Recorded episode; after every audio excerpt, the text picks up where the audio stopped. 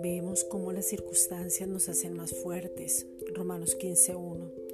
Cómo el gozo está en nuestras vidas y no nos dejamos mover. Proverbios 28.2. Cómo podemos animar y apoyar en oración al mundo entero, creyendo que todo lo que pedimos es hecho porque ya está escrito. Juan 16.24.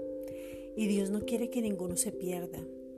Cómo las personas anhelan las buenas noticias en medio de estar guardados cómo el favor de Dios es ilimitado, está disponible y es un regalo. Gálatas 1.10. Gracias por Jesucristo, porque Él hizo toda la obra que fue completa, perfecta y suficiente, y nosotros recibimos la abundancia de la gracia y el don de la justicia. Romanos 5:17.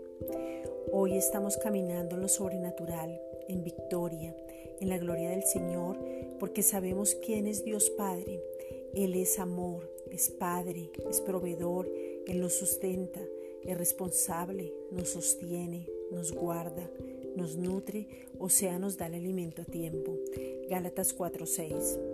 Hoy estamos en la victoria que es Cristo, porque podemos adorarlo sin medida, sabiendo que somos transformados cada día cuando estamos en su presencia. Segunda de Corintios 3:18 cara a cara, desnudos, para que Él mismo obre en nosotros al rendirnos y dejar que Cristo mismo viva su vida a través de nosotros. Galatas 2.20.